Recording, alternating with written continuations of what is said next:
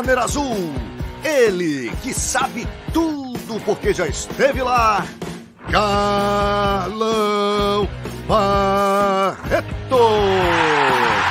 E no corner vermelho, ele, a testemunha ocular do Vale Tudo ao MMA, Marcelo Alonso.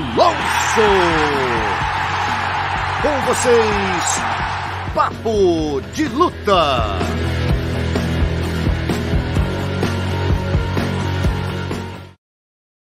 Boa noite, galera. Sejam bem-vindos à 23 edição do nosso Papo de Luta. É, como sempre, estou aqui com o meu parceiro, Carlão Barreto. Carlão, boa noite, seja bem-vindo. Fala, Alonso. Fala, galera boa de luta. Mais um Papo de Luta aqui, nosso papo de segunda-feira. Muita coisa boa para te bater hoje, conversar, né? Hoje, bater muita papo de resenha. E homenagem, tem muita homenagem bacana hoje. Tem sim, Carlão, é isso. Vamos falar do UFC Fight Night 193 com sete brasileiros. Bellator 267 com Douglas Lima e o Michael Venom Page, brasileiro de jiu-jitsu. E hoje a gente vai sortear, galera, o tão aguardado relógio Safari, que a gente fala, né, Carlão? Desde que a gente começou com, nossas, com nossos parceiros aqui, olha aí, ó. Aqui, o Léo mostrando, é isso aí, Carlão, ó. Ó o relógio lindo, galera. Então é o seguinte, ó, é esse aí, ó, do Marreta. Quem ficar com a gente aqui até o final, participando, tá? Vai concorrer. A gente vai anunciar no final do programa quem vai ganhar o relógio. Obviamente, aquele mesmo esquema, galera. Terminou o programa, quem ganhou, manda o seu e-mail no DM ou manda aqui no, no, na timeline, no papo com a gente, que a gente vai entrar em contato você vai receber o relógio em casa. O relógio é mais fácil que não tem tamanho, né? Então só preciso do endereço de vocês né, e passar lá para o Rodrigo, nosso parceiro da Safari, que ele vai mandar esse relógio alucinante para você. Beleza? E como sempre, a gente também agradece nossos parceiraços aqui, Venom, que hoje, inclusive, é a fornecedora dos uniformes do UFC, Boni, não basta ser bom, o açaí tem que ser Boni. Prime, a número um em tatames. Mormai, nos tatames e no mar. E Bad Boy, a marca pioneira no apoio ao MMA. Safari, como a gente já falou, né? e no final vai ter o sorteio do, desse relojão da Safari. E a gente começa o programa né, na ordem cronológica da semana, muitos eventos aconteceram. Vamos começar pelo Bellator 267, né, onde o Douglas Lima lutou com o Michael Venom Page. Eu e o Carlão, a gente tem debatido essa luta há muito tempo. Mas até te perguntei, né, Carlão? Será que a torcida vai fazer uma diferença? O que, que você achou, Carlão? Foi a torcida? Foi realmente a tática? Mérito do Venom Page? Como é que você viu essa luta? Bom, Alonso, foi uma luta muito equilibrada, né? Diga-se passagem, foi uma luta muito equilibrada. É... Vi ali alternância de bons momentos, né? Ora o, o Venom Page uma situação melhor, ora o, o, o, Douglas. Achei que os dois ficaram muito na, retran na retranca, muito ali na defensiva, pouco é, é, realmente agrediram, né? Para realmente a gente ter uma, uma, uma, vantagem clara de um ou de outro. O resultado final, a vitória aí por decisão dividida, né?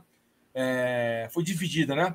Pelo do, do Michael Page Cara, é... eu acho que foi unânime. Deixa unânime, eu... unânime. É, foi unânime. É, eu, é, é né, porque eu, eu acabando confundindo com a minha, a minha contagem. A minha foi decisão, foi, foi eu dei vantagem, eu dei vitória, né? É, é, foi uma decisão meio dúbia, porque eu conversando aqui com algumas pessoas, algumas viram vitória do Douglas, outras vitórias do Page, eu fiquei com essa coisa da decisão dividida. Mas realmente foi unânime. Foram, foram dois rounds a um pra, para o Page, se eu não me engano né? É, acho que os três, os três juízes deram a mesma visão, né? Dois rounds a um para o Page, se eu não me engano. Eu acho é, foi... foi... foi, foi, o que eu, que eu recebi aqui. É, ah, não, não. O Léo tá me chamando a atenção aqui. Foi split decision, sim. Ah, foi, foi dividida. Então. Foi tá. dividida, perdão, Carlão. Eu estava no debate aqui, é, uhum. a luta com um grupo, assistindo a luta, e a gente foi muito dividido aqui. É, é um grupo, uhum. metade estava achando que das, Quatro pessoas que estavam presentes, duas acharam que foi vitória do Douglas e duas acharam que foi vitória do Page. No nosso grupo da confraria, eu acho que a maioria também achou vitória do, do Page, né? Se eu não, uhum. não me uhum. engano. Mas o que eu acho é o seguinte: agora, a minha opinião aqui, é, eu acho que o Douglas perdeu oportunidades. O, O Douglas, em momentos, teve bons momentos ali quando derrubou o Page. Ele não fez uma progressão de solo, ele não golpeou de forma efetiva, ficou, ele se deixou prender ali. O, o, o segurava os braços dele, ele não trabalhava o movimento de rotação do braço para retirar a, a, a, pegada e, e bater ele não buscou uma, é, progredir nos movimentos de solo, ficou um pouco passivo. Eu achei o Douglas um pouco passivo, achei que o Douglas é, é, é demorou para reagir, demorou para ser mais incisivo e, consequentemente, ter um maior domínio, uma vitória clara. Ficou muito dúbio, ficou realmente ali. É, é as possibilidades de vitória oscilavam para um e para outro. Eu vi, eu vi dois rounds a favor do, do Michael Venom Page e um, e um a favor do, do Douglas Fenômeno é, Lima. É, por isso, não adianta reclamar, tá? O que eu quero concluir aqui, não adianta reclamar, ah, poderia dar isso, foi torcida, é porque era local. Na verdade, as brechas foram, foram abertas, o, o Douglas não aproveitou as brechas que o Page deu, e o Page pontuou. Ele estava ali receoso ser colocado para baixo, ele pontuava, dava aquele chute, tentava ali impressionar, acertou dois bons golpes uh, no Douglas. O Douglas, quando derrubou, em alguns momentos conseguiu conectar um golpe ou outro, mas nada é, é com constância. Com isso, ele não conseguiu ali dominar realmente os rounds e, a, e quando ele colocou para baixo. E por isso eu realmente vi vitória do Michael Venom Page e abre sim uma brecha, abre uma possibilidade, uma lacuna para uma trilogia entre eles. O Page já, já falou, né? O Page já falou que essa possibilidade que ele enxerga no futuro breve. Mas não foi uma luta boa, tá? O que eu, eu gostaria de colocar bem claro, tecnicamente falando, não foi uma luta boa. É verdade. O, o Pitbull também achou que o Pitbull achou que o, o Douglas venceu, mas eu também achei muito parelho. Eu acho que os rounds ficaram bem claros na minha leitura, assim, Carlão. Eu achei que né, aqueles knockdowns que o, que o Douglas tomou foram é, deram o round claramente para o Michael Venom Page. Né, aquele round que o Douglas derrubou e dominou foi um domínio claro, estava se aproximando de um 10 a 8 ali, quando o Page levantou. Então, achei também que foi claro, e é o que você falou. Acho que não vale nem muito ficar chorando sobre o leite derramado, né, cara? Eu acho que a gente tem que pensar já na trilogia, porque o próprio Michael Venom Page Michael Venom Page, falou que eh, ele poderia tentar a chance aí de ir para o Yaroslav, cair direto no cinturão, né, cara? Mas ele já sugeriu aí a possibilidade de fazer a trilogia.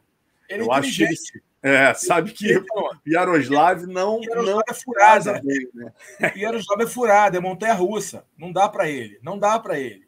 A gente sabe que luta é luta, tudo é possível, né? É, tem uns fãs aí do Michael Page. Ah, não, ele nocauteia. Não, não, não. Dificilmente a probabilidade de nocautear o Yaroslav vai ser muito, é, é muito pequena. É, eu vejo é, é uma luta ruim para ele. Uh, o, o, o Yaroslav é bom aonde o Page é muito falho. E a luta com Douglas mostrou ali. Não sabe jogar, fazer guarda, não sabe explorar as pernas longas, não sabe trabalhar pela virilha, não sabe fazer um wall walking. É, não sabe, não sabe. Ele, ele, ele só segura os braços, só quer travar a luta para voltar e ficar em pé. Ele não tem desenvolvimento nenhum na luta de solo, ele não tem entendimento do que está acontecendo.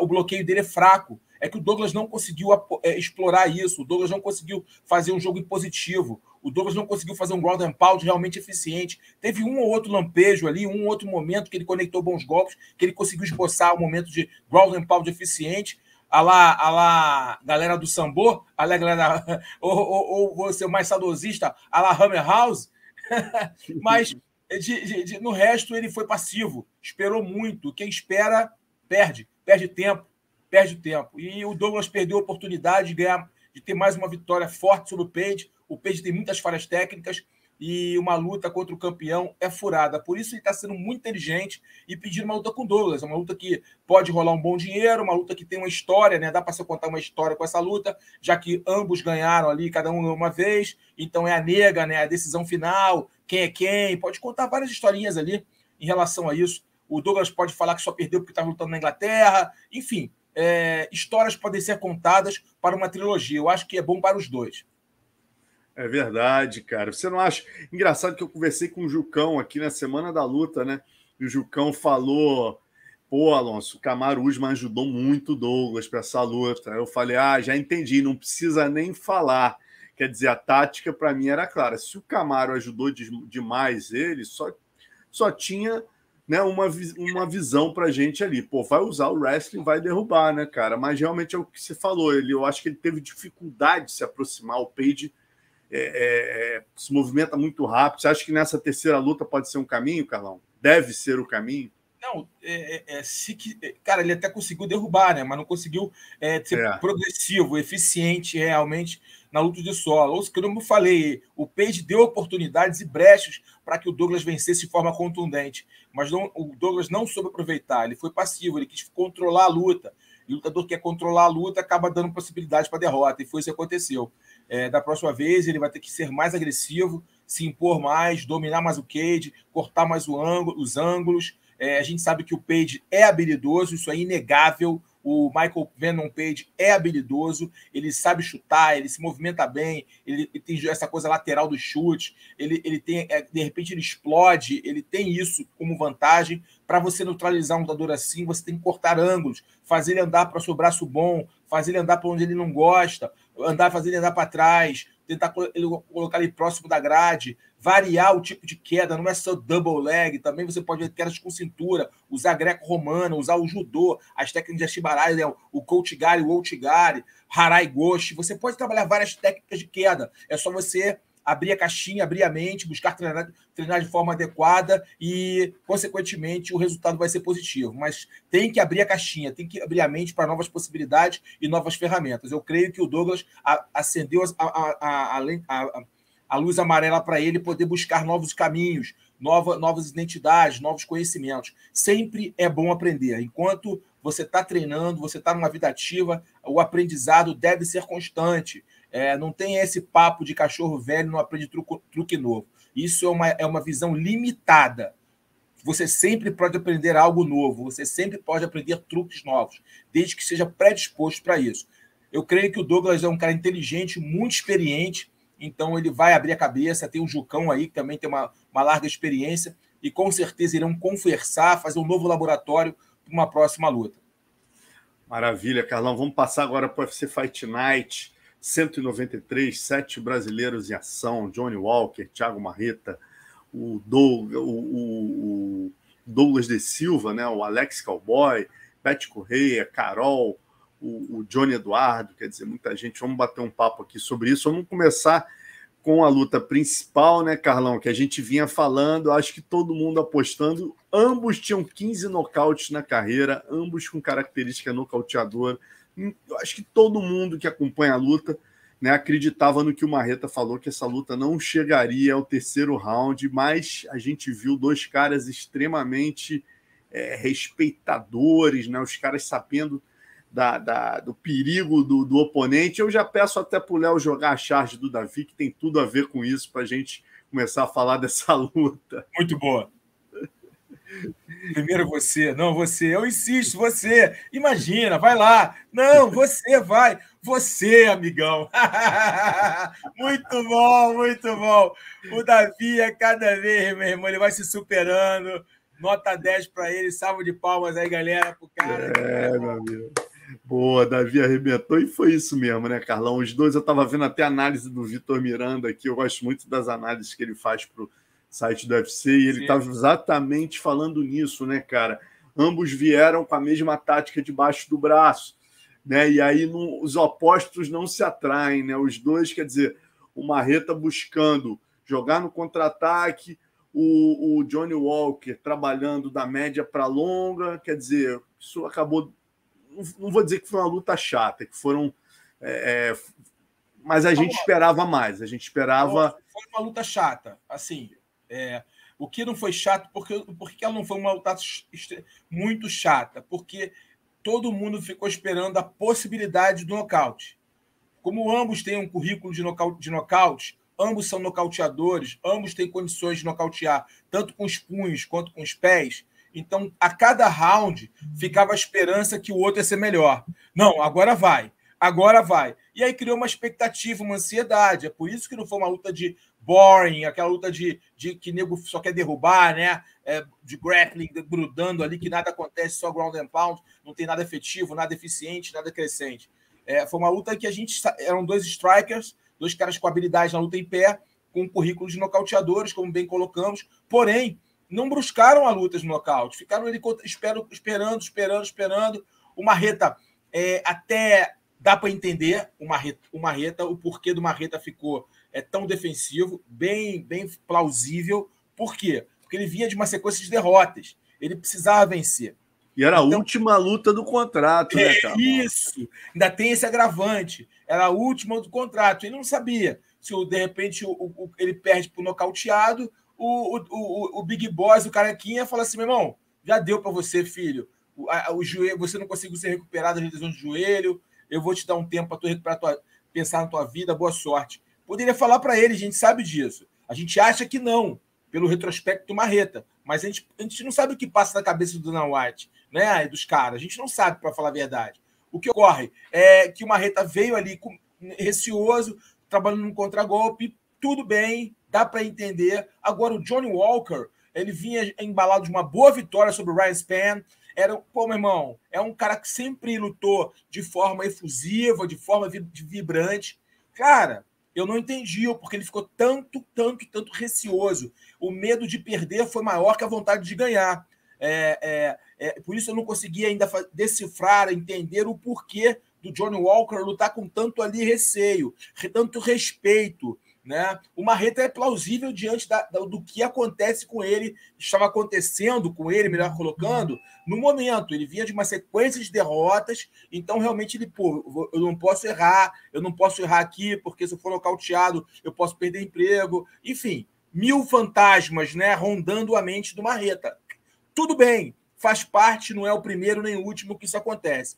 Agora, o Johnny Walker, eu pensei que ele fosse mais ousado aquele cara mais ousado, mais brigador, mais pô, soltando chutes rodados, tentando é, de levar o Marreta ao erro, tentando pressionar o Marreta, fazer o Marreta errar, é, fazer jogada errada, e não foi isso que aconteceu. Ambos vieram realmente com a mesma estratégia, ali com muito cuidado, muito zelo. Vai você agora, agora sou eu. Peraí, vou dar um toque aqui. Ó. Toquei, responde o toque.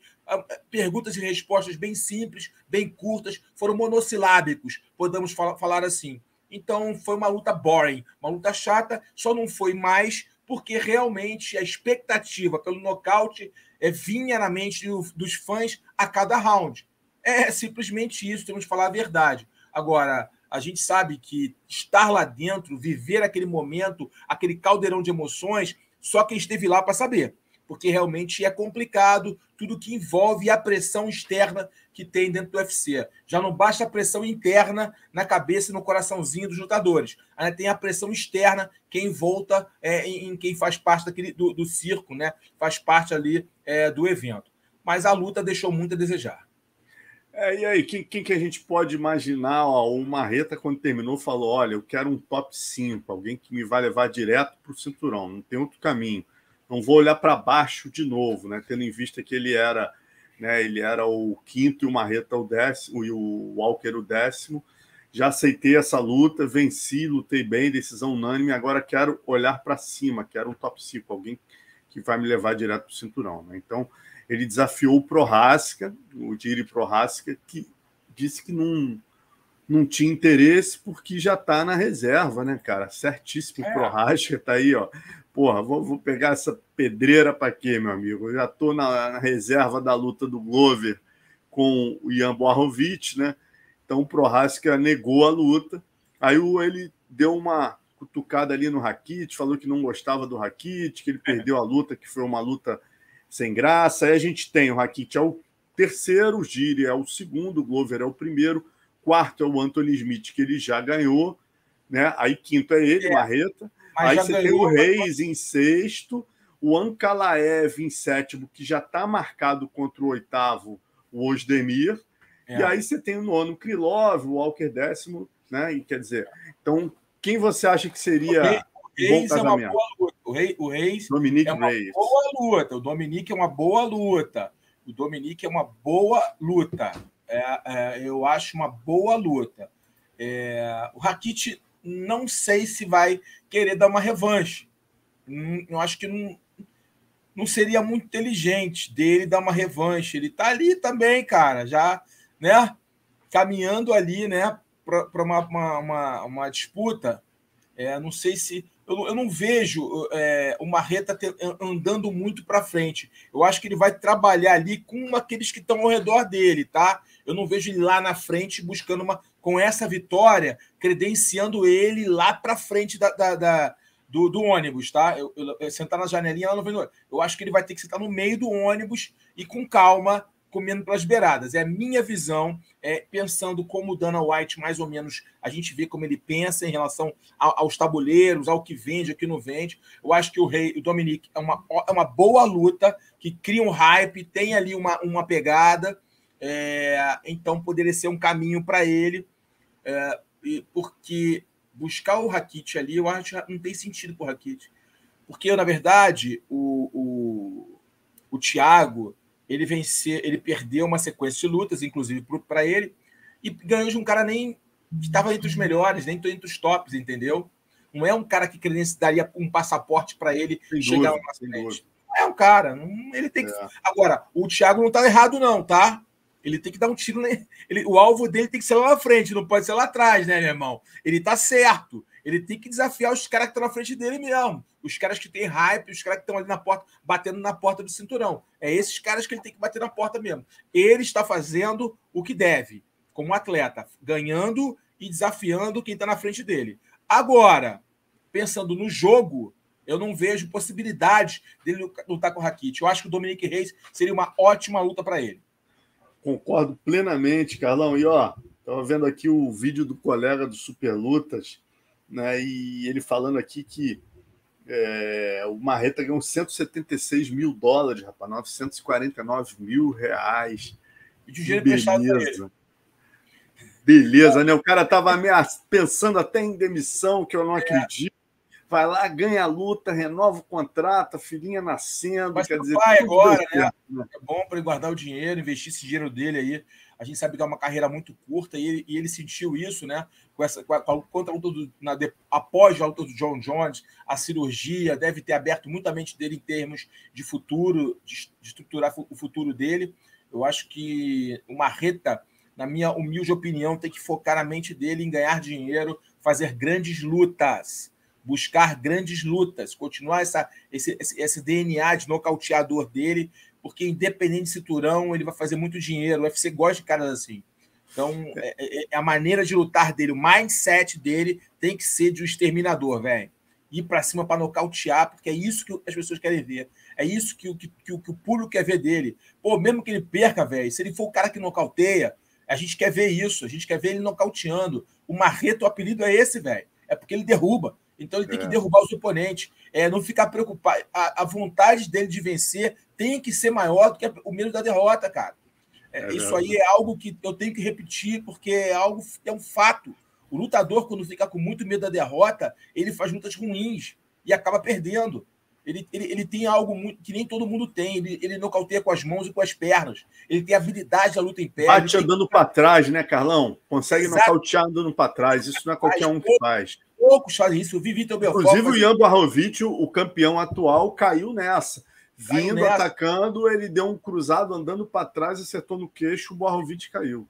Poucos caras trabalham assim, andando para trás, batendo, com, com, com, precisão, rapaz. Que isso? É, o Marreto tem isso, ele tem essas habilidades, cara. Ele tem que usar isso. É, é, é, é isso que a gente quer ver, é isso que o Dana White quer ver, é isso que os caras querem ver, é, é os fãs querem ver, ele nocautear.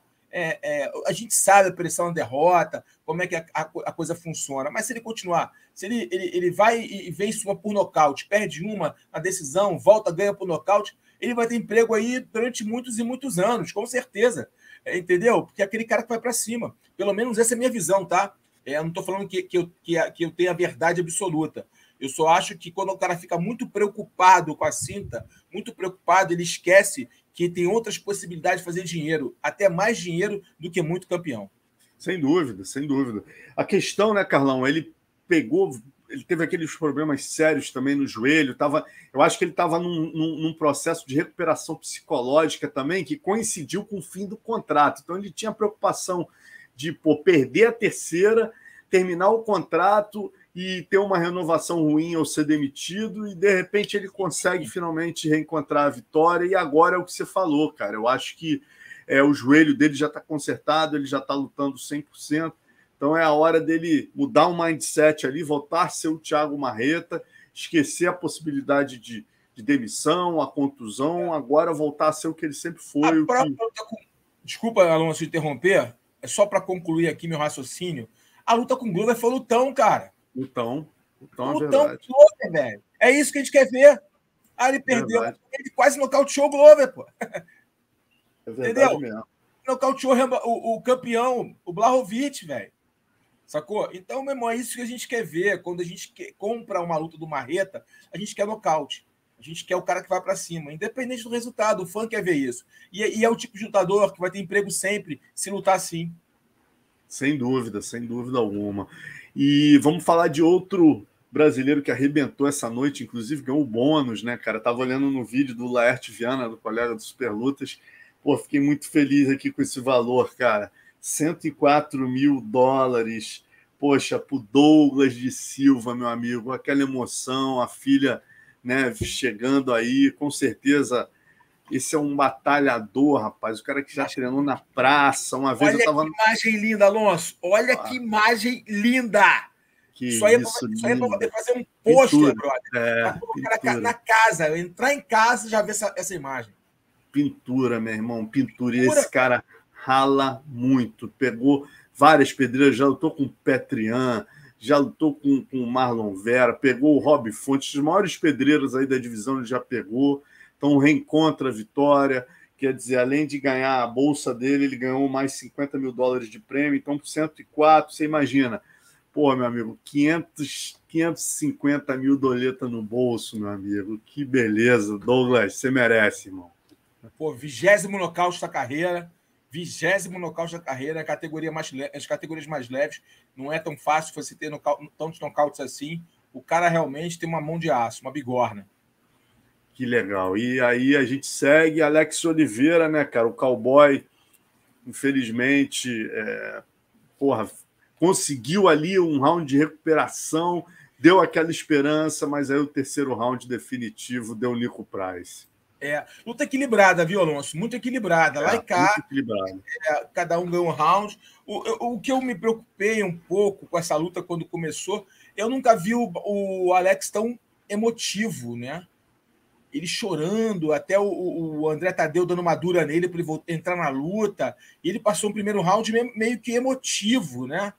sem fazer, sem usar muita cabeça, sem lutar de forma mais inteligente. Depois ele teve uma boa recuperação, o André conseguiu acordar ele no, no, no intervalo e ele voltou com disposição, né? Conseguiu fazer um bom segundo round. É, cara, é uma luta muito equilibrada. Eu acho que ele, ele entregou uma boa luta para o Nico Price. Uma luta dura, um bom desafio. É, o resultado, eu vi um resultado justo, né? Não vi nada é, é, é, de errado, a minha pontuação condiz, foi, foi condizente com o que aconteceu na luta. É, mas eu, eu gostei do retorno dele, tá? o segundo round que ele fez, a maneira que ele voltou, o desejo de novo nos olhos e a frieza, né? Não estava não tava tão emotivo. O primeiro round estava perdidinho, cara, perdidinho. Foi com medo até ele, ele ser nocauteado. Eu fiquei até com medo, fiquei assim, caramba, é. ele está muito emotivo, ele está muito perdido na luta. É, é, o Nico Price não fez a leitura. Talvez se tivesse feito a leitura inicial, tivesse pressionado mais é, naquele primeiro round.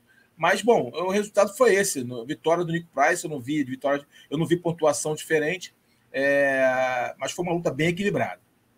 É verdade que o Fernando Cruz, ó, galera, lembrando, ó, vamos curtir o vídeo aqui e vamos ficar até o final, que hoje tem sorteio do relógio Safari. Valeu 150 aqui com a gente. Curte, compartilha, assina Exato. o canal. E vem com a gente. Deixa o um comentário.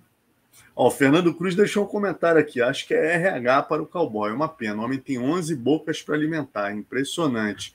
É, Carlão, pô, eu, eu, eu, eu, tendo até.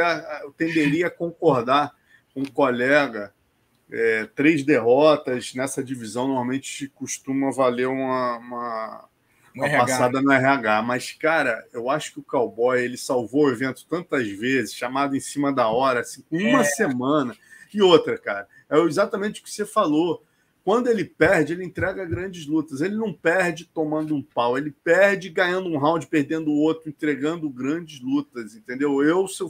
E não é um cara que tem uma bolsa é, caríssima. né? Isso é um fator que o UFC leva em conta. Quando o cara ganha muito, pô, tá perdendo, opa, momento de demitir, tá chegando a nova geração, ele não ganha tanto. Entrega grandes lutas, né? Segundo o Laert Viana, ele ganhou 99 dólares, 99 mil, né? Nessa, nessa luta com o prêmio do patrocinador. Cara, eu não demitiria, não. Não, nem eu. Sabe por quê? Você tocou num ponto importante. É, o Dana White, né, o Michael Murch, o, o, o, eles pensam o seguinte: tem caras, tem três tipos de lutador. O cara que é o cara que vai ser campeão, que a gente sabe que esse cara pode ser campeão, é um top 5, os caras apostam no cara, o cara tem um hype em cima dele, cuidam dele. Tem um cara que pode que que traz boas lutas, o cara que é duro, que vai ganhando em sequência, não é um cara tão empolgante, mas ganha, tal, vai ali, que eles ficam de olho. E tem aquele cara, meu irmão, que é o cara que tapa buraco, tá sempre pronto para tapar o buraco. Alguém se machucou, bota ele. Ah, não, teve um problema, bota ele. Ó, o Pedro Rodrigues está lembrando aqui, desculpa te interromper, porra, com cowboy foi uma semana, né, cara? Aí, ó, eu lembro que foi cowboy contra cowboy, ele salvou o evento é, contra o Cerrone uma semana. Então, é o tipo de lutador que eu estava falando. É o cara que o UFC gosta. Porque é o cara cujo telefone vermelho toca, ele fala, tô aqui. Ele não bota, ele não, ah, ele não fala que tá destreinado, ele não fala que estava de férias, ele não fala que estava. Ele não, ele não dá desculpa. Se tiver ah, operado e, e, puder lutar, ele vai e luta, entendeu? É o tipo funcionário do evento. Mesmo, aquele funcionário, sabe? padrão com a fotinha no McDonald's, na porta assim, aquele cara da lanchonete, é o tipo do cara. Então, esse tipo de lutador, né? Eu estou fazendo aqui uma analogia, uma brincadeira apenas, mas esse tipo de lutador são caras que os caras têm um carinho especial, porque eles perdem, mas vão lá, se entregam, lutam, nunca dizem não, estão sempre prontos para lutar e também é, o, a, bolsa é baixa. Ou seja, a relação custo-benefício é bacana. Então, também acho, Alonso, que o cowboy não vai perder o emprego, pelo menos não agora. É, e falando em perder o emprego, mas por decisão dela própria, né? Beth Correia fez sua última luta contra Carol Rosa, é, outra que, pô, lutou muito aí pelo UFC, salvou eventos, marcou, marcou aí, fez, fez a história dela, né, Carlão? É, essa aí, na verdade, ela tinha sido mandada embora, né? E aí pediu, o UFC gosta dela, por tudo que ela já fez, e readmitiu para que ela fizesse a última luta, né? Ela já é tinha verdade, tem razão. do evento tem razão. e o uhum. UFC readmitiu para que ela pudesse fazer a sua última luta. Guerreira, né? Guerreira. É, a Beth Correia, dentro das limitações técnicas dela, ela foi bem longe, né, cara? Disputou o cinturão com a Ronda Rousey, né? Lembra? Que ela foi ganhando as, as amigas da Ronda e começou a desafiar a, a Ronda. Já ganhei uma, já ganhei a segunda, já ganhei a terceira. Ela mexeu com a, com a Honda, né? Com o psicológico. Ganhou da Jéssica Ai há pouco tempo aí atrás. É, cara. então. Ela é uma guerreira, uma casca grossa, tudo isso. É, e já entregou o que tinha que entregar. É, é, agora ela, o UFC fez uma homenagem a ela. O que eu achei engraçado, eu vou tocar num ponto aqui importante para a galera pensar e debater depois, se puder.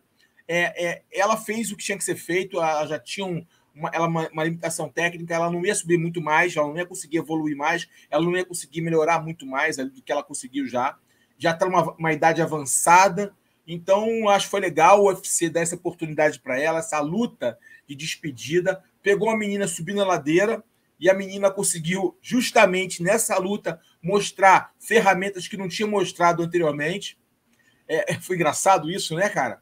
A menina ali é, acabou utilizando a Beth como um bom trampolim, né? Para se colocar na posição melhor, a galera enxergar ela de uma outra forma, pela qualidade técnica, pela postura, pela forma que ela lutou, a, o, a, o, alinhamento de, de, mão dela, de chute, de joelho. Ela, pô, as joelhadas muito bem, muito bem colocadas, com bom encaixe. É, é uma boa lutadora essa Carol Rosa. Em, ela tem muito a amadurecer, mas ela já mostrou um grau de evolução com esse confronto, né? Nesse confronto com a Beth Correia. E a Beth é isso, uma casca grossa, muito coração, muita disposição. E parabéns pela carreira dela. É, eu, pô, ela, ela já foi é, disputou um cinturão aqui no Rio de Janeiro. Poucos lutadores, poucas lendas conseguiram o que ela conseguiu. É verdade, é verdade. E, e falar em lenda, né, cara? Provavelmente a gente também teve a despedida involuntária de, uma, de um grande nome aí do esporte, um cara que marcou também uma era aí, Johnny Eduardo, né, um nome lá da luta livre, o cara que, poxa, lutou. Eu estava falando aqui no último programa com o Carlão, o cara na estreia do Vanderlei Silva com o Dilcinho Big Brother, ele estava lutando nesse evento em 96, Pelé e Macaco 1, ele estava nesse evento. Quer dizer, o cara que mas chegando aí aos 43 anos, né, Carlão? E, e, realmente começou bem, fez um bom primeiro round, né, Carlão? Mas no segundo round aí eu acho que ele cansou, não sei o que aconteceu ali. Eu acho que foram alguns fatores, Alonso. Tempo parado, a adrenalina ali, acho que o tempo parado influenciou muito o time né, da, da luta, o time dos golpes, o time da movimentação, das defesas, as, transições, eu acho que ele estava um pouco perdido. É, com isso, ele ficou até meio que é, meio surdo, né? não conseguiu ouvir a, as informações que o corner estava dando. Eles, o corner estava dando informações assertivas, mas ele não conseguiu absorver e executar. É, e a derrota acabou acontecendo por finalização. É, mas a história, né? Você bem colocou, ele começou em 1996, quando eu comecei também. É, realmente é um veteraníssimo, um grande cara, uma pessoa muito do bem. Quem conhece o João Eduardo sabe que ele é um cara muito do bem. Tem uma carreira, teve uma carreira longa, com vitórias, com derrotas. É um cara que a gente tem que respeitar. A galera aí tem que respeitar e aplaudir por tudo que ele fez. Um casca grossa, um cara que veio lá da, da época dos dinossauros, né, do Vale Tudo, e chegou até aí ao UFC. Independente é, se ele terminou a carreira dele no UFC com derrota ou não, é um casca grossa, é um cara que a gente tem total admiração e respeito. E Alonso, só para concluir aqui, que eu não falei ali do debate, é por que, aí é porque um cara como o Demian Maia, recorde de finalização, um cara que disputou cinturão, um cara que realmente impactou o mundo usando jiu-jitsu, a defesa pessoal do jiu-jitsu com eficiência, num mundo entre, em que o MMA, o mix, já estava no hype ali, ele unidimensional, conseguiu incomodar muita gente não teve o desejo, o desejo dele de fazer a última luta dele é, é, é... atendido. Atendido. É, é uma coisa que não dá para entender. Só isso que eu queria, só essa bola que eu queria levantar aí para os amigos que estão acompanhando a gente. Só isso. Pode passar. A gente, é, a gente já falou isso mais de uma vez, né? Vamos, vamos esperar que, que o Dana repense isso quando vier ao Brasil e precisar do Demian para encher o estádio, né? Mas vamos lá. E lembrando, esse mês, né, Carlão, a gente tem brasileiros em todos os cards principais. São cinco UFCs, contando com o passado, e todos os cards principais terão brasileiros, né? E falando ainda desse mês, a gente tem é, três finais da PFL na, no final de semana de 27 de outubro. Então, além do UFC, a gente ainda tem as finais da, da PFL, né? Com Raul Manfio no peso leve, o Bruno Capelosa no peso pesado e o cara de sapato no peso médio. Então, quer dizer, vai ser realmente um meizinho histórico aí para o MMA nacional. Sim, muita gente boa lutando, muitos títulos em jogo. Vai ser realmente um mês bastante é, rico, né? É, para a galera, a galera que gosta do MMA vai ser um mês que é, não vai sair de casa. É. se, depender, se, depender, da galera do MMA, eu acho que os bares, restaurantes, cinemas vão ficar vazios, porque ninguém vai ficar direto, colado na, na, nas telas, porque é muito brasileiro lutando, muita luta boa né, para acontecer. É, e a gente já começa falando, falando em luta boa, né? Semana que vem já tem luta principal, Mackenzie Derm e Marina Rodrigues. Mackenzie é a quinta do ranking, a Marina é a sexta do ranking, né? E a Mackenzie perdeu para Amanda em 2019, desde então está com uma sequência aí de quatro vitórias, ganhou da Cyphers, da Randa, da Virna e da Nina Nunes. E a Marina perdeu para Esparza em 2019 e depois duas vitórias consecutivas, Amanda Ribas e Michelle Watterson, né? Clássico confronto de estilos, né, Carlão? É, confronto de estilos. Uma luta dura que tem sua predileção para luta em pé, no Muay Thai, né? E a outra lutadora com predileção para luta agarrada no Jiu-Jitsu, né? Uma condecorada, né? No Jiu-Jitsu, campeão mundial, né? Um grande nome da história do Jiu-Jitsu, é, é, a Mackenzie Dern, e, e, e, a outra Marina que veio, que conseguiu ajustar o jogo dela. A Marina conseguiu ajustar o jogo dela. O jogo dela agora tá justo. E ela tá confiando nisso, sabe? Quando o lutador consegue ajustar o jogo e, e confia no que tá acontecendo, tá com, autoconfiante. Ele tá, ela tá conseguindo ouvir o corner, ela tá conseguindo agora entender as brechas, entender os, os, os atalhos né, do, do octógono. Ela, ela, cara, ela entendeu o jogo. Ela entendeu o jogo. A Marina é uma lutadora muito bacana de se ver ela entendeu o jogo, a movimentação dela, a forma que ela, ela vai caçando as adversárias, a maneira que ela vai angulando, fazendo o adversário ir para o lado que ela quer bater, a maneira que ela bate e volta, a maneira que ela se defende, que ela trabalha ali o footwork. Pô, eu, tô, eu sou fã dessa menina, cara. Eu tenho analisado a crescente dela no UFC, eu tenho, ela entendeu o jogo, ela entendeu o jogo. Isso é muito, isso é muito bacana. É, e o que é legal, né, Carlão, que a gente observa, a Mackenzie também está no momento que ela, você vê, ela teve ali uma menina de um nível desse de campeã mundial, quando sofre uma derrota, né, se morde e treina e psicopatiza. Foi o que ela fez, né? Trouxe o Rogerão e começou a fazer mais a parte física. Você vê que o corpo dela mudou e tá ela realmente conseguiu uma sequência de quatro vitórias. Então, isso que vai ser muito legal, né? Um confronto de uma striker que vem aprimorando o seu grappling e melhorando como uma lutadora global né? E a Mackenzie Dern, que também vem melhorando muito na questão global do MMA.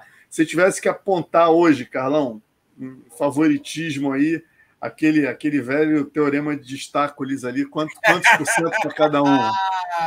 Cara, se eu, eu for, eu, olha só, você bem colocou ali, é difícil, uma luta realmente vai ser um grande confronto, uma luta estratégica, é uma luta no, feita no tabuleiro de xadrez. É, eu, mas eu vejo uma pequena vantagem, cara, para a Marina. Tá, vou dar um percentual, tá? Para não fugir da, não fugir da regra. Eu dou ali 55-45. Bem equilibrado. Eu dou uma pequena vantagem para para Marina. Marina Rodrigues. É. Agora eu te pergunto, Carlão, quem vencer né, das duas tem chances. Olha, olha quem são as top 4 aqui. Yan Shonan, aquela chinesinha duríssima. É, Carlos Parza, que eu acho que ali entre as as, as tops ali é que, casaria, apesar de já ter vencido a Marina Rodrigues, né? Eu acho que hoje a Marina já não, não, não sei se perderia para ela. Tem a Joana Jedrzejczyk, o Eli Zhang e Rose Namayunas, a campeã. A Zhang é número um, vai lutar com a Namayunas. A Joana está stand-by ali esperando uma luta. Tem a Carla Esparza e a Shonan. Você vê, assim, é, é, essas duas meninas né, conseguindo aí entregar grandes lutas, serem competitivas aí com essas tops? Como é que você vê? Porque a gente sempre lembra, né, Carlão? É diferente da divisão de cima, onde a gente tem aí uma Valentina absolutamente dominante, três degraus acima, e uma Amanda também muito superior, né? Aqui existe competitividade. Existe sim. É, uh, eu acho que sim, eu acho que elas podem entregar boas lutas. É, a Elisang e a Rose são as duas melhores da divisão, a gente pode falar dessa forma. São as duas melhores da divisão, realmente, número um, a, camp né, campeã e a, e, a, e a desafiante, né, ex-campeã. São as duas melhores da divisão, se você fizer uma análise fria. São as duas mais, assim, é, com possibilidades, com ferramentas. São as duas melhores da divisão. E ali embaixo, acho que o bolo tá, sabe, tudo muito é, é, muito mano a mano ali, um, um detalhe aqui para uma, um detalhe aqui para outra. É, ali é uma, é uma, questão de você fazer é, quem vai so, é, saber usar melhor estratégia, quem vai melhor encaixar o jogo com a outra, quem estudou mais ali os buracos da outra, enfim, tá meio embolado. Né? Eu vejo as duas, como as duas que eu falei anteriormente, um meio degrau acima, não nada como você bem colocou, né? Não é igual a Valentina e a Amanda que estão lá em cima então, meio degrau acima, ali, olhando um pouco ali a divisão, e o resto ali tudo embolado, tudo é possível. Depende do casamento de lutas e a forma que for. Ah, mas e a Carla? A Carla deu uma melhorada, viu? A Carla deu uma Deu. melhorada, entendeu? A Carla deu, deu uma melhorada. Aí a Carla fisicamente é muito forte, quer dizer, ela se impõe muito fisicamente naquele jogo dela. É, é, então não pode subestimar a Carla Esparza, não. Ah, é, e o Pedro Ivo está lembrando aqui um outro detalhe, né? O Pedro Ivo está tá lembrando aqui que a própria Jéssica Batistaca já disse também que, né, como ali está complicado, não faz sentido lutar com a Valentina, ela queria descer para fazer uma revanche. Se, se ela vence qualquer uma das duas na revanche, ela volta a ser uma ameaça para a divisão também. Pois é, uma grande ameaça, uma grande ameaça para a divisão, né? Uma grande ameaça para a divisão. Então, é, é, ainda tem a Jéssica querendo voltar para o jogo, é verdade, boa lembrança. A Jéssica está querendo voltar para o jogo. Então, na verdade, a Jéssica quer ser uma coringa, uma coringa, né? É. Ela quer ser uma coringa, quer ficar ali aqui. Ela tá certa. É emprego garantido, muitos anos de trabalho.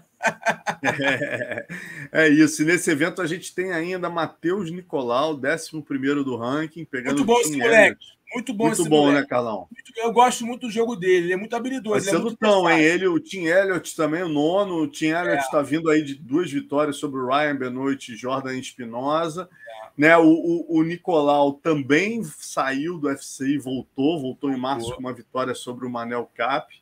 É, ambos têm bom chão, ambos têm uma trocação também legal. Vai, é, luta promete. Eu acho que para o Nicolau, Matheus, é a luta em pé. É melhor. Sabe por é quê? o Tim Elliott tem umas transições muito perigosas. E ele, ele, e ele tem um, um, um jogo muito forte quando ele está na posição de superioridade. Ele trava bem, ele tem um bom controle posicional, ele caminha bem para as costas. Então, eu, eu acho que o Matheus não tem nem tem um bom chão, mas não tem que trocar chão com ele. É luta em pé, movimentação, bater e sair, cortar ângulo, usar, usar a envergadura, trabalhar é, é, o panturrilha kick, trabalhar jab, ali, é, golpes retos no, no, no, no, frontal do, do Elliot, não deixar grudar, sair rapidamente, não deixar o Elliot grudar nele, meter a mão na cara, sair o tempo todo, é, golpear com precisão, um, dois golpes. Eu usaria essa tática para cima do Elliot. O, o, a troca de chão, de volume com o Elliott, não sei se é bom negócio. O Elliott tá, já deu uma recuperada, vem de duas vitórias, está motivado e ele tem um jogo de grappling perigoso. Você não pode subestimar o Tim Elliott. Ele tem umas transições, uma progressão ali no solo que incomoda.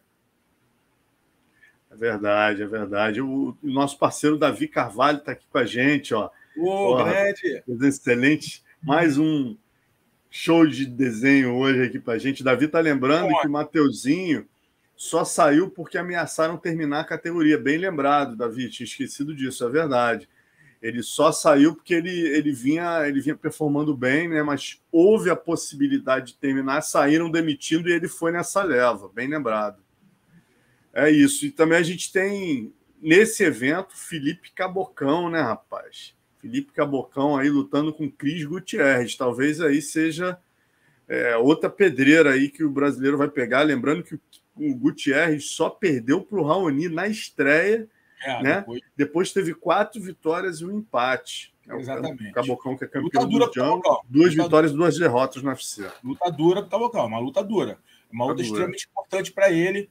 Uma luta é difícil. Ele entra aí como um azarão, no, um azarão nesse confronto. A gente não pode negar. É isso. E, e, a gente teve também o Contender Series, né? A quinta semana, na semana passada, e tivemos três brasileiros, né? Nenhum contratado. Pergunto para o Carlão o que, que ele achou. A gente teve aí o Lucas Almeida fazendo um lutaço com Daniel Zé Ruber, Zé Ruber, né? Que é um, um mexicano duríssimo, garoto. A gente ali na confraria conversando, né, Carlão? Que moleque talentoso esse, esse Zé Ruber, hein? Queixo duro, queixo duro, aguenta a pancada. E a gente já falou dele na, na, no, último, no último papo de luta, que ele ia ser luta dura, é e externou isso, é, realmente lutou muito bem. É, o Lucas lutou bem também, cara. O Lucas, todo dinâmico. Cara, eu, eu gostei da, do, do, Lucas, ele que só perdeu um pouco de ritmo e se frustrou um pouquinho diante dessa, desse coração mexicano, né? Que não foi só técnico esse Daniel, né? O Daniel, né? Ele não foi só técnico, é, ele foi, ele teve coração, meu irmão, que ele tomou umas bombas na cara do. O Lucas deu umas bombas nele, que se fosse outro, abria o olhão e recolhia, né? A gente sabe que alguns já fizeram isso. Ele não. Ele olhou e falou: vou para cima, vou pegar esse cara. E foi crescendo, foi entendendo o jogo do Lucas, foi crescendo, ficou no grande, ficando na categoria de cima. O Lucas deu uma, uma arrefecida porque cansou, e mas foi um lutão. Entregaram uma ótima luta. Ambos entregaram uma ótima luta. O Daniel foi superior e mereceu a vitória. E o Lucas, pô, o Lucas, cara, foi uma boa luta. É... Você vê pelo que o Dana falou, né, cara, que ele simpatizou com o Lucas, ele ali, se fosse outro dia, Carlão, ele tinha feito como no primeiro episódio que ele contratou os dois. Eu acho que o Dana é, não estava com um humor muito bom esse dia. Que o Lucas, cara, o Lucas, porra, ele gostou do Lucas, quer dizer, fica aquela coisa assim de se pintar uma vaguinha. É, ele vai ligar para o telefone do Valide ali e falar, é e bota esse acho. garoto aí. Eu, é isso que eu acho. O Lucas tem que ficar tranquilo. Ele é um bom lutador. Ele tem potencial de crescimento. Ele tem que ficar focado na missão dele, que eu acho que vai pintar uma oportunidade para ele, porque ele, o, o Dana gostou dele. Ele e, e, talvez e muitos fatores influenciam também ali, né, Alonso? É, os fatores psicológicos, né, cara? Imagina, se eu estou lutando por Dana, porque tu tá lutando por Dana. Você não tá lutando ali para ganhar, para todo mundo ver, é, diferente do contratado, né? Tá lutando pro cara ali, né? Então cria uma expectativa, uma ansiedade e o, às vezes o lutador acaba não externando tudo que ele pode, não entregando tudo que ele pode, e essa adrenalina acaba consumindo o gás do cara. Pode ter sido isso que tem acontecido com o Lucas, mas acho que tem que ficar bem ligado, sabe, bem focado na missão, não desanimar, se manter treinando, ativo, que ele pode ser chamado a qualquer momento. É verdade, cara. E o, o que, que você achou do Caio Borralho, cara? Você. É, a gente viu o Edivan. Pede, é, vamos para o Caio falar do Caio primeiro, né? Ele fez uma boa luta, mas eu acho que ele, ele teve a certeza absoluta que estava contratado, né, Carlão? Eu acho que talvez tenha sido isso aí que. O que, que você achou? Olha, Alonso, eu vou falar com você uma coisa. O Caio é legal, é bom lutador, tem potencial, é um cara fala bem, é um cara extrovertido, é, fala inglês, né? É, sabe se comunicar, é, tem uma boa aparência, né? Mas eu, eu acho que foi o que eu falei anteriormente, que ele não entregou a luta que ele poderia entregar. Eu acho que ele ficou ali, já ganhei, vou controlar. É, eu acho que ele, ele, o, ele poderia ter, ter entregue mais, entendeu? Ter ido buscar uma luta para definir, ter. Óbvio que do outro lado o canadense era duro, tal, mas o, o canadense ficou perdido no jogo dele. Deu oportunidade de crescimento e domínio do, do, do, do Caio. E, e, ele não fez isso.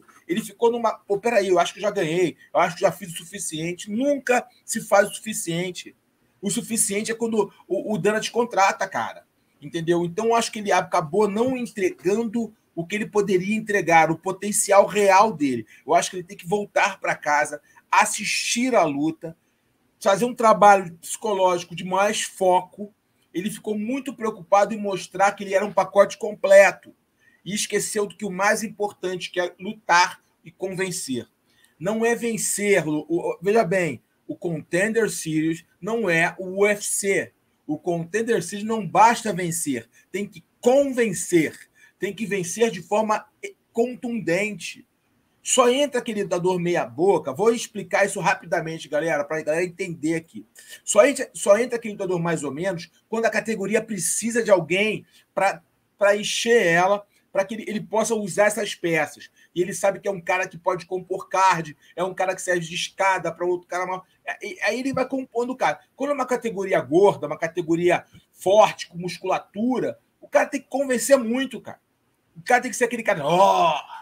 que ele faz aquela, né, aquele cara que, pô, esse cara aí pode brilhar em breve, esse cara aí pode crescer na organização e brilhar em breve. Ou ele contrata um cara que ele sabe que pode compor como peça, que pode virar um bom funcionário, que pode ali botar numa luta ou outra quando alguém se machucar, ainda mais nesse período pós-pandêmico, onde muito cara não está 100% preparado. São, ele precisa de caras para compor card, pra, pra, porque é muito evento, é muito evento, ele precisa de gente sempre ativa. Então, um cara mais ou menos ali, um cara que não impressiona tanto, mas que pode compor de acordo com a categoria, pode ser contratado. Mas na divisão do, do Caio, ele precisava convencer, ele precisava realmente entregar mais. E eu acho que ele ficou muito preocupado em mostrar que ele era um pacote completo. Foi essa a minha visão. Eu posso estar errado, tá? Mas essa foi a minha visão em relação a ele. É um Agora, bom... Carlão, a boa, no...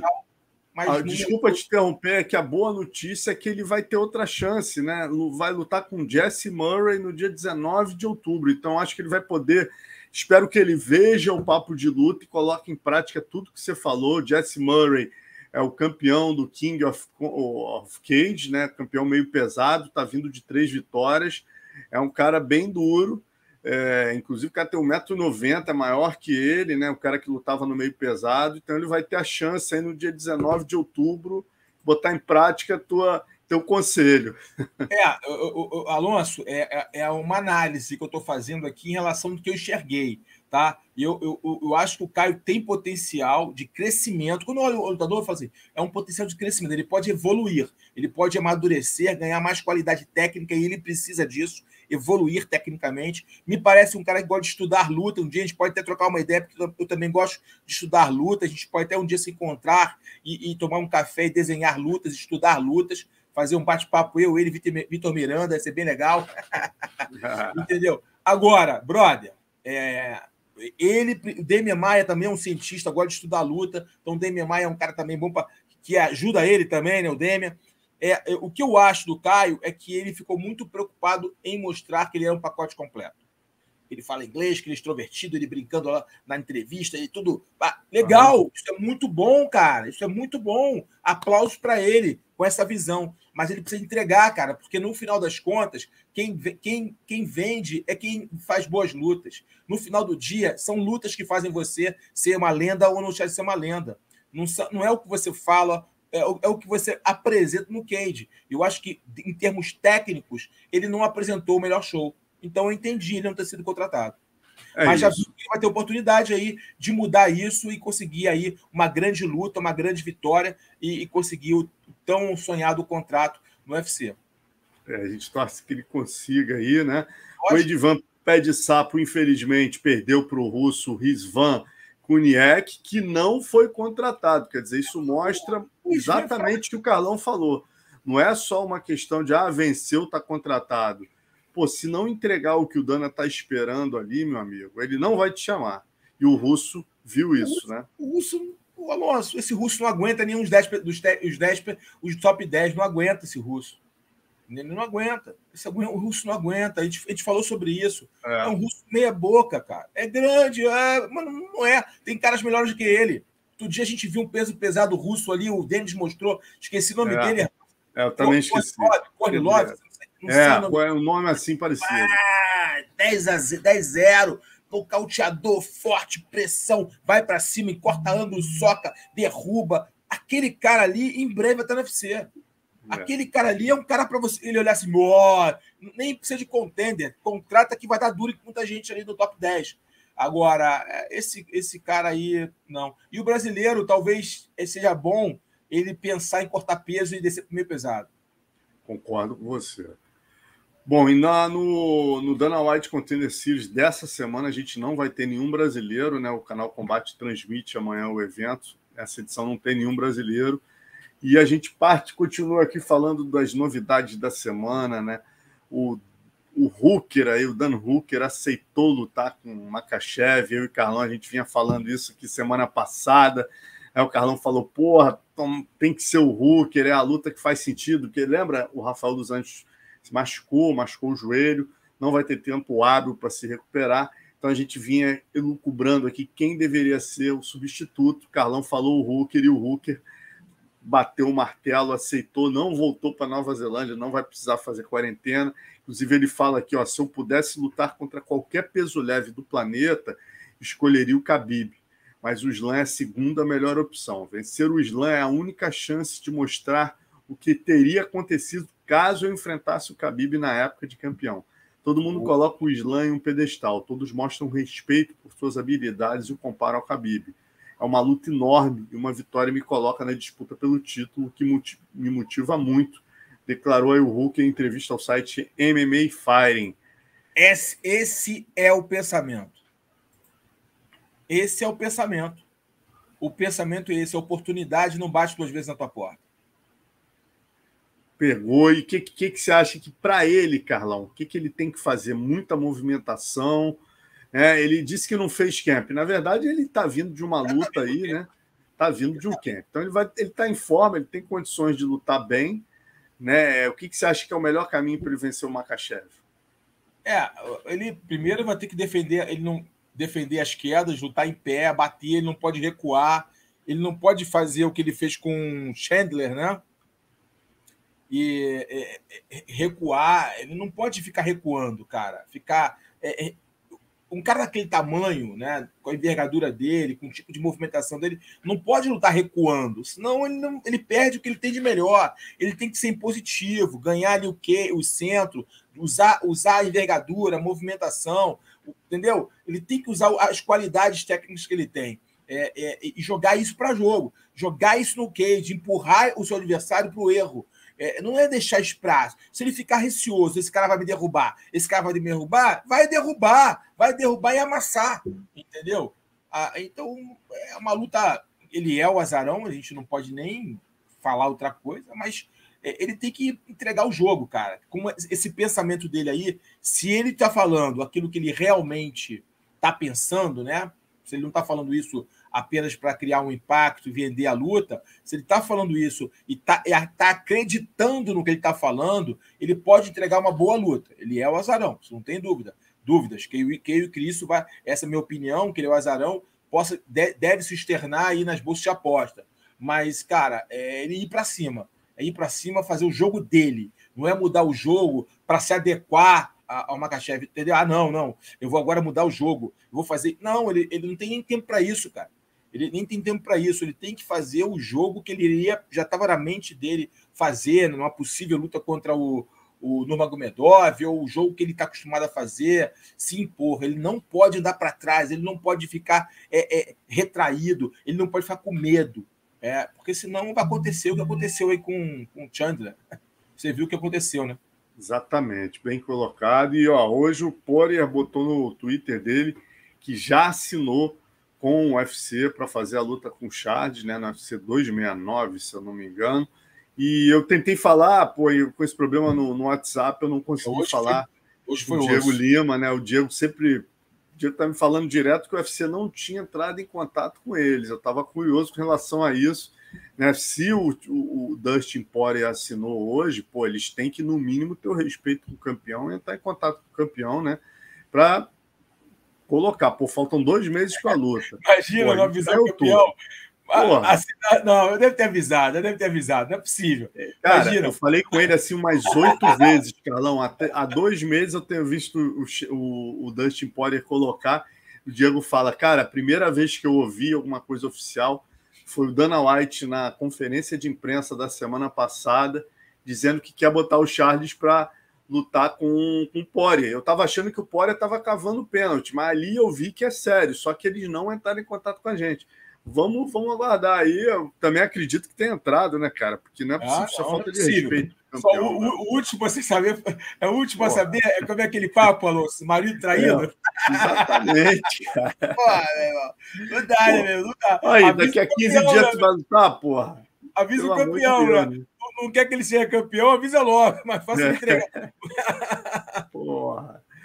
Mas vamos seguir aqui, vamos lá. A gente agora vai falar do brasileiro, rapaz, de jiu-jitsu. O Carlão vai trazer as novidades para a gente. O brasileiro rolou no último final de semana.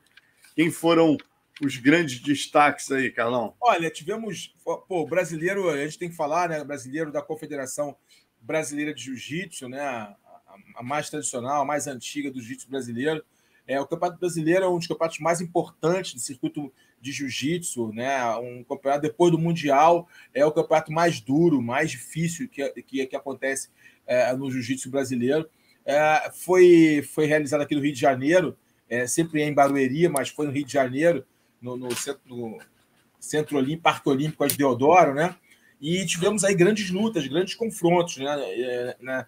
Eu, a gente pode destacar, para ser bem breve aqui, eu destacaria no feminino é, quatro meninas. A, a, a, Ana Rodrigues, que é uma campeoníssima, a Bianca Basílio, que é outra campeoníssima, é, a Gabriele Peçanha e, e, a Yara também, Yara Soares, são as, assim, as quatro que eu destaco, mas tivemos grandes lutas no masculino.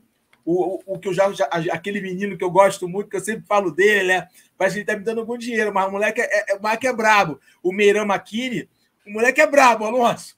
O moleque é brabo. É, pô, as vitórias dele são impressionantes. Se você não viu ele lutar ainda, deve ver esse garoto lutar. É, o Matheus Gabriel também, eu falei dele aqui. O Matheus Gabriel, pô, na categoria leve, venceu.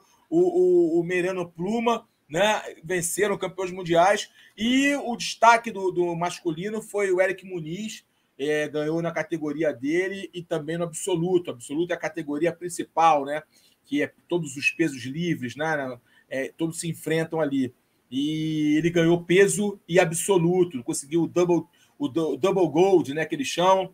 E então o grande destaque foi esse. E foi, um campeonato bem legal, tiveram boas lutas. Eu acompanhei o domingo inteiro, todas as finais, vi muita luta boa, muita luta técnica. Algumas eu não gostei muito porque tem aquela velha. Eu não gosto muito, tá? Eu entendo que exista isso no jiu-jitsu, que quando o cara é da mesma equipe, o cara não luta final, aí, sabe, bate para o ímpar, valeu dinheiro, né? É, é, valeu grana, é, todos os campeões, vice-campeões e terceiro ganharam dinheiro, valeu uma grana legal, absurdo foi, se eu não me engano, foi 7 mil reais, os, os, os o, as categorias 5, 6 mil reais, ou seja, valeu grana é, no faixa preta, e eu não gosto disso quando os caras fecham.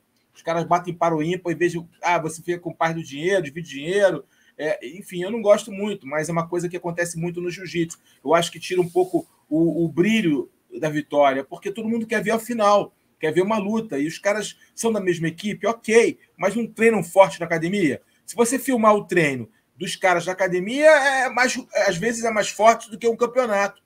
Que os caras saem na mão. Aí não quer lutar no campeonato por quê? Não tem motivo. Se for soco na cara, eu até entendo, né? MMA, soco na cara, eu até entendo, mas Jiu-jitsu eu não entendo muito por que não, mas tudo bem. É uma prática é, normal, né? É, no, no, nos campeonatos de jiu-jitsu, quando estão na mesma equipe, eles fecharem, e isso aconteceu em algumas oportunidades. Mas foi um bom evento, foram nove dias, Alonso, nove dias de evento.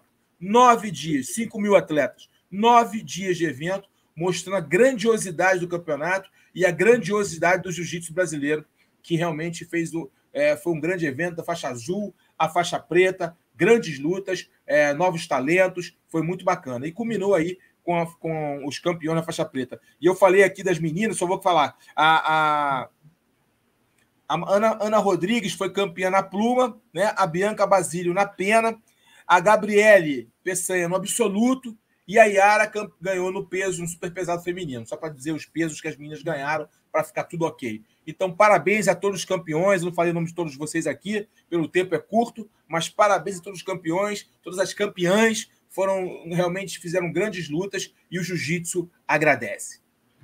Maravilha. Pô, vamos seguindo aqui então, né? Vamos passar agora para o Casca Grossa e Poderoso. Poderoso da semana a gente não tem, né, Carlão? Pô, a semana típica é, aí, um esporte típica. recheado de poderosos. A gente sempre fica aqui, pô, Carlão, tem três, tem quatro. Cadê o poderoso? Vai ser o poderoso da semana. Essa semana não teve poderoso, mas é. tem uma casca grossa, né, Carlão? É, a, a minha casca grossa é uma homenagem, tá? É uma honra ao mérito, vamos dizer assim por tudo que ela representou, né? as dificuldades que ela, que ela enfrentou. Começou tarde no esporte, conseguiu disputar o cinturão do UFC, é, encerrou sua carreira agora nesse final de semana com uma derrota, mas botou o pé no cage, foi até o final. É a nossa Beth Correia, ela, ela aí, aí a Beth, ela fez a parte dela, ela, ela cumpriu a missão dela. Então, parabéns a Beth aí, uma casca grossa. O Brasil te respeita muito, te admira e eu desejo para ela muito sucesso na carreira dela. Ela está abrindo uma academia junto com o Edel, seu marido, que essa academia seja um sucesso, que você realmente possa ter muitos alunos e ensinar esses alunos aí, novas alunas, né, que você possa um dia virar treinadora. Quem sabe um dia a gente vê a Beth aí no corner de algum atleta ou algum atleta no UFC. Que legal, Carlão. Bela homenagem, merecidíssima, né, cara? A Beth que a gente lembra Pô, eu estava conversando com o Patrício Pitbull é, no Depois do Gongo e ele contando a história dela que ela foi treinar, mas o marido, ela era contadora e o marido não deixava. Ela foi lá, peitou o marido, falou: Não, esse é o meu sonho. Né? Acabou até se separando depois e, e foi seguir o sonho da luta. E, poxa, abriu com certeza, foi um exemplo para muitas meninas que seguiram esse caminho. E agora, com sua nova academia certamente vai abrir espaço para muitas outras guerreiras lá da Paraíba assim como ela, né, cara? Terra de Van, de Van Gomes e tantos outros cascas grossas aí, muito legal. Porra, felicidade para a Beth. O MMA deve aí, agradece por tudo que você fez por nós. E com falando certeza. em. Fala, fala, Carrão, perdão. Não, com certeza, com certeza. A gente agradece é. bastante. E exatamente falar em agradecer bastante, né, rapaz? Essa semana que passou aí, a gente termina com Das Antigas onde a gente vai fazer uma homenagem aí aos 108 anos de Hélio Grace, né? Seria aí no dia 1 de outubro, na última sexta, ele nasceu em 1913, a lenda Hélio Grace. E eu e o Carlão vamos lembrar alguns momentos aí que a gente passou com o mestre. Carlão, conta aí para a galera o momento que você viveu com o mestre Hélio. Foi muito legal, foi no Japão, foi no Pride, tava, foi uma, uma, uma conferência de imprensa do Pride. É, foi o primeiro GP dos pesados, se eu não me engano. E tava, aí o Carson não foi, né? Eu fui convidado para ir, para fazer uma outra reserva tal. E o Carson não foi, eu fiquei sozinho. E me colocaram na mesa com os Grace, né? A família Grace, né? Então tava o Horion, tava o Royce e, e o grande mestre Hélio Grace, dentre eu acho que o Royler também tava, se não me engano. Enfim, me colocaram na mesa ali, né? E aí eu todo tímido com a, com a, com a família Grace ali e tal. E aí todo mundo saiu, né? Os caras saíram, ficou eu e o mestre Hélio Grace. E aí surgiu, aí na, aí na, na, na mesa, assim, tinha umas revistas que as pessoas colocaram para divulgar. E aí uma revista brasileira estava lá, do, do Warrior, que era do Oscar Daniotti, né? Que hoje agora está dando aula na, na, na Espanha, inclusive, né? O Oscar lá. E, Grande Grande jornalista. É, tava lá agora, agora ele está focado no jiu-jitsu, lá abriu uma academia, a Reison Grace Espanha, tá lá. E ele fez uma revista chamada Warrior, né? Você lembra? E aí teve uma capa, né? Que, foram, que foi o Carson Grace Team. E dentro dessa capa tinha ali contando um pouco a história de cada, de cada membro do Carson Grace, né? É eu, Murilo Bustamante, é, é Valide, Vitor Belfort, a Mauri Bittetti, enfim. Zé Mário, toda a galera ali, toda a equipe do Carson ali, ele, contando a história de cada um. E, e o mestre Hélio pega a revista, né? Que ele vê o Carson e começa a folhear a revista, né? E aí eu tô olhando assim, rabo de olho, né? tá olhando de rabo de olho ali, né? Pô, o mestre tá ali, né? Tem que respeitar, né? Pô, o cara é a história do jiu-jitsu, cara. Se eu tô aqui é por causa do cara, né? Eu já pensando assim. Aí eu quietinho na minha, não falava nada. Aí o Royce veio, falou comigo, o Rory e tal. E ele lá vendo a revista, quieto, né? Pá, pá, acabou a revista, ele volta e na página que aparece, me aparece ele aí. Aqui você aqui. Parabéns, hein? Isso aí. Parabéns. Caixa grossa. Aí eu. Hã? Tá bom, mestre. Tá bom, eu não sabia que eu agradecia. Eu não sabia se pedir autógrafo. Eu não, naquela época não tinha smartphone, se eu tirar foto, né? Eu não sabia o que fazia. O que, que, o que eu fazia naquele momento. Eu fiquei tão paralisado diante da imponência, diante da importância daquele ícone que estava ao meu lado, que eu fiquei pequeno ali, eu fiquei ali quieto na minha. Pô, peraí, meu Deus, eu sou faixa branca, brother, eu tenho que ficar quieto aqui. Se eu falar alguma coisa, já estou errado. Deixa ele falar. Aí ele, meu irmão, né, me elogiou e continuou ali é, na, no, em todo o coquetel que estava vendo de lançamento, das lutas, do, do, do evento que ia acontecer. Foi uma emoção muito grande estar ali do lado do Messi, sentir aquela energia, sentir ali, olhar para o cara que desbravou tudo, que abriu as portas, o cara junto com seu grande, com seu irmão grande mestre Carlos Grace fizeram a diferença e transformaram o jiu-jitsu na potência que é hoje.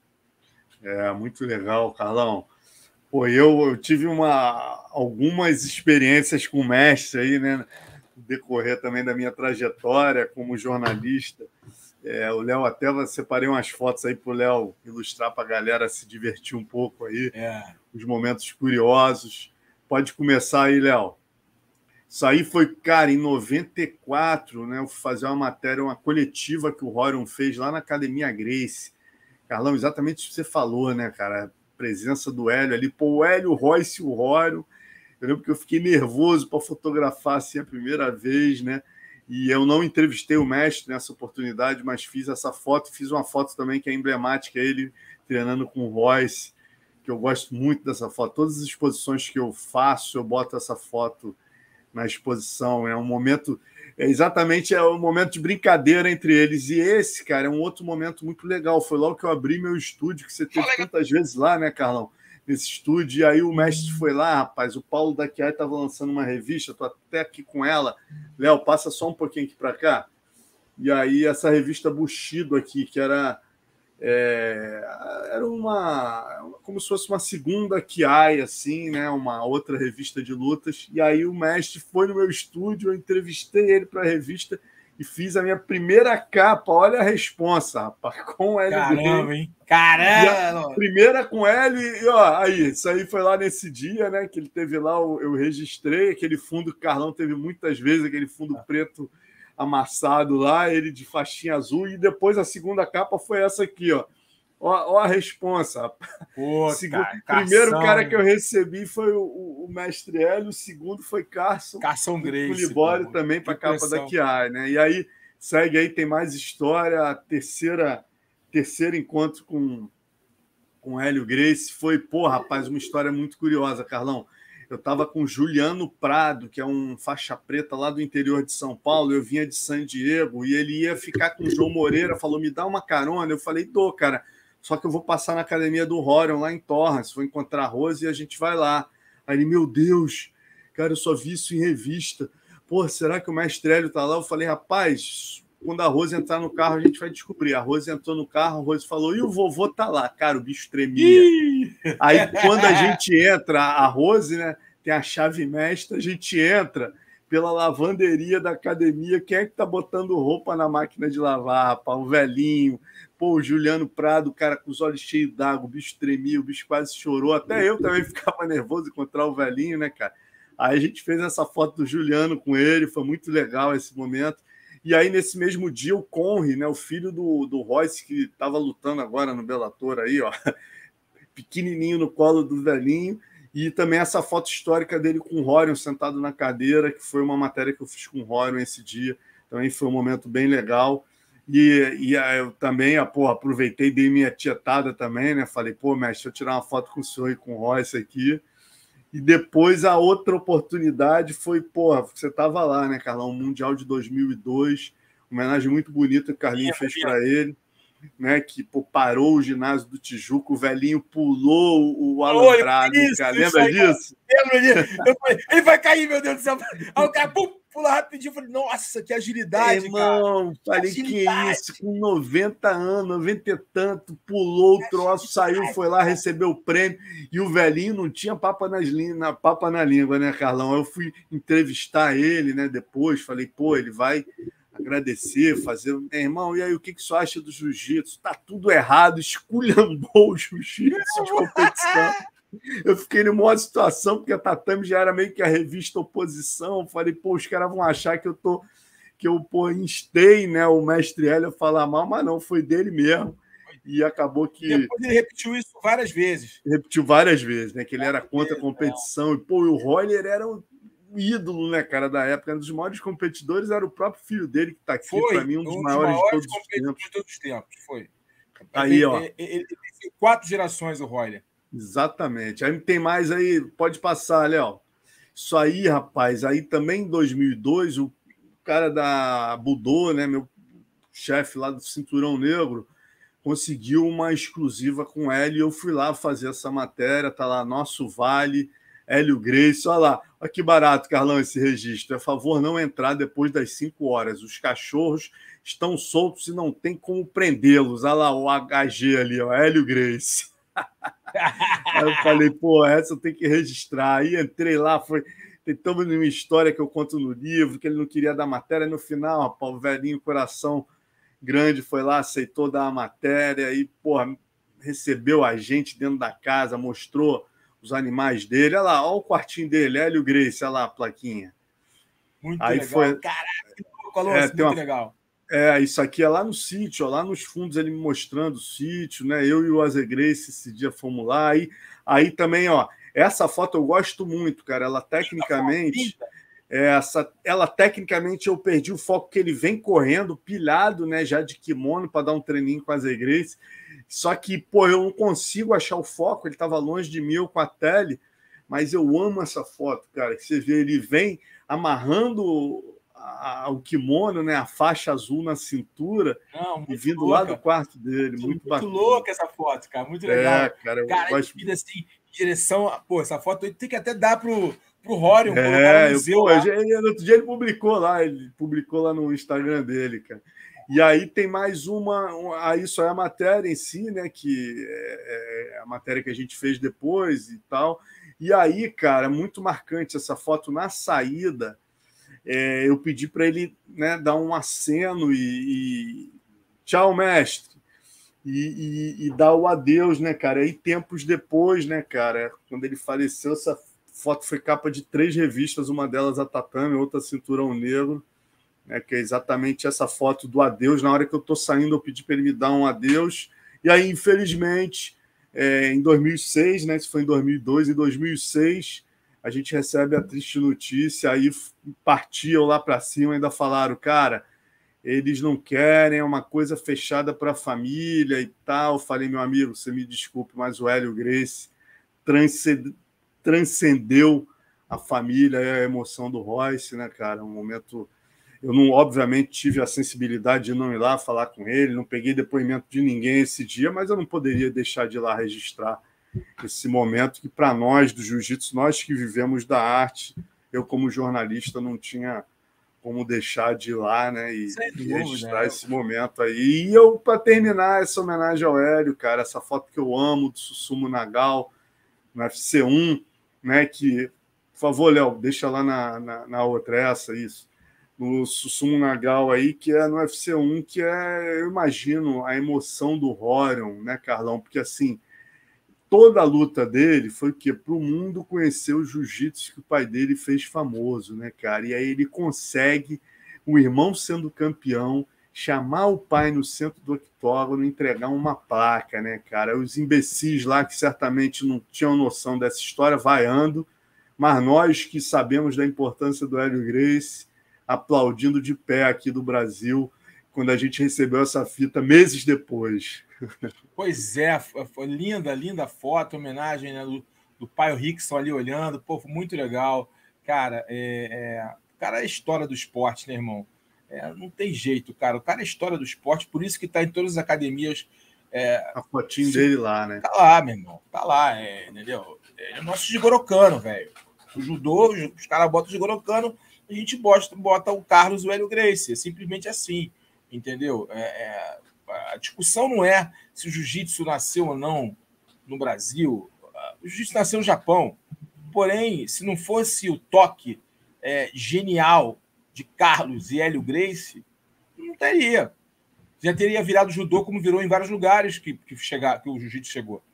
Enfim, é, o que a gente tem que entender é o seguinte: sem a família Gracie, irmão, uh, o jiu-jitsu não seria o que, que é hoje. E sem Hélio Gracie, que foi o que desbravou, que meteu o pé na porta, foi o cara que executou o que a genialidade do Carlos pensou, cara, simplesmente não teríamos outros grandes atletas, até opositores, porque não teríamos né, o, jogo, não teríamos a luta, não teríamos a competição, não teríamos o desafio. Então, cara, a gente tem que render homenagem sim ao Hélio Grace, temos que render homenagem sim ao Carlos Grace, temos que render homenagem sim ao Carson Grace, ao Hollis, a todos os Grace que já passaram por aqui, né? Todos os caras, todos os Grace, todos os caras que defenderam a honra do jiu-jitsu, que deram a vida para defender o jiu-jitsu, seja numa luta, seja trabalhando, dando aula. Então, cara, eu, eu, eu me sinto honrado. Eu posso falar com, com letras garrafais, falar com emoção, falar com verdade.